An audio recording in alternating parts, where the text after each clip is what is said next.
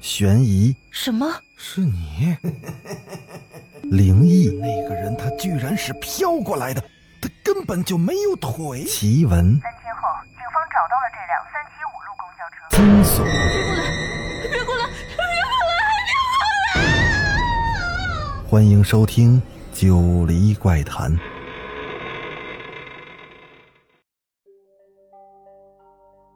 各位听友，晚上好，欢迎继续收听《九黎怪谈》。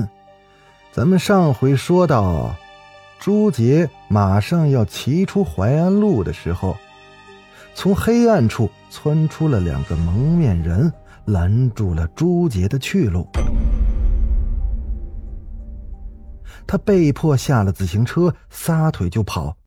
可其中的一个蒙面人立即反应过来，堵在他面前。晃着手中亮闪闪的匕首，威胁着朱杰：“别出声，跟我们走。”朱杰哪见过这种场面，他害怕极了。啊！你们，你们要要干什么？少他妈废话！想活命，就快把钱都掏出来，否则的话，我们不介意给你放放血。嗯，快点！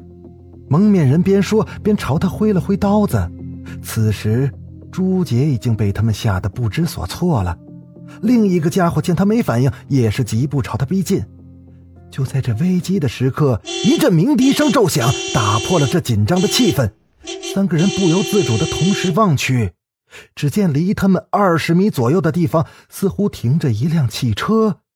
两个蒙面人对视了一下。犹豫不决的时候，从汽车的前方猛然射出了两道强光，正照在他们身上。随即，那辆汽车加速的朝他们行驶过来。那两个家伙见状，惊慌失措的逃跑了。朱杰也是一片茫然，不知道这辆车是从哪冒出来的，还是说他早就停在那儿了呢？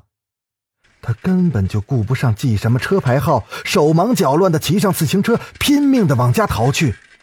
直到他逃出了淮安路，那辆车的灯依旧亮着，好似在为他一路保驾护航一般。等到朱杰的车子拐弯后，那两束光线也陡然的消失了，一切又恢复了原样。昏暗的灯光隐约的从那茂密的树林中泄出，延伸向远处的一片深邃。而那辆老汽车仿佛根本就不曾出现过。朱杰骑到自己家门口时，感受到那路灯的点点微光，他这才勉强的定住了神。但此时他已是满头大汗了。他看着熟悉的楼栋，觉得心跳慢慢的在平复下来。停好车子后，他深呼吸了几口气，调整了下自己的状态，这才迈步向家走去。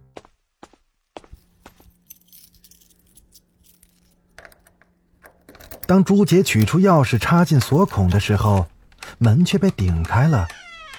原来门根本就没锁，他以为这是外婆特意给他留的门，就推门进了屋。哎呦，这也太危险了！不行，我得跟外婆好好说说。朱杰边换鞋边嘟囔着，可他听到里边却没有动静。他换完鞋转过身，见外婆坐靠在客厅的沙发上，闭着两眼，像是睡着了。外婆，你怎么不关门啊？我回来了，你快回屋睡吧。朱杰说着，走到了外婆跟前，他蹲下身，轻晃着外婆的胳膊。外婆。可外婆还是没有反应。外婆，你怎么了？朱杰慌了神，用力的摇晃着外婆。啊，你怎么了呀，外婆？可外婆仍然毫无动静。当朱杰松开手时，外婆的身子一滑，躺倒了下去。他急忙扶住外婆，然后给急救中心打了电话。他靠近了外婆的身子。伸手试探了下外婆的鼻息，就猛然缩了回来。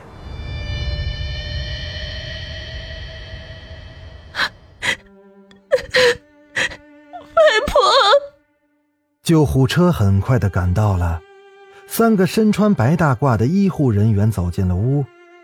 那个年龄较大的医生来到了外婆的身旁，摸了摸她的颈动脉，又分别翻开了两只眼皮，仔细的看了看。怎么现在才叫我们来？我刚刚下班回到家里，发现外婆不对劲后，就立刻给你们打电话了。这几天你都不在家吗？我每天都在家的，除了上班的时间。昨天上午去上班之前，我外婆她还好好的呢。什么？那个医生愣了一下，开什么玩笑？啊！既然你每天都回家，你就应该知道，他老人家已经去世了三天了。你说什么？外婆走了三天了？是的，至少三天了。朱杰一下子惊呆了，失魂落魄的跌坐在沙发上。外婆她明明一直陪着我的。这不可能啊！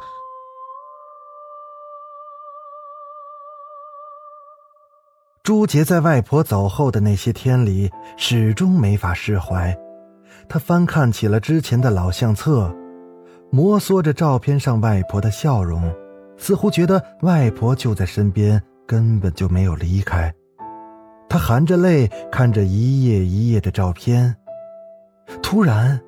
他的手指一颤，目光停留在了一张照片上。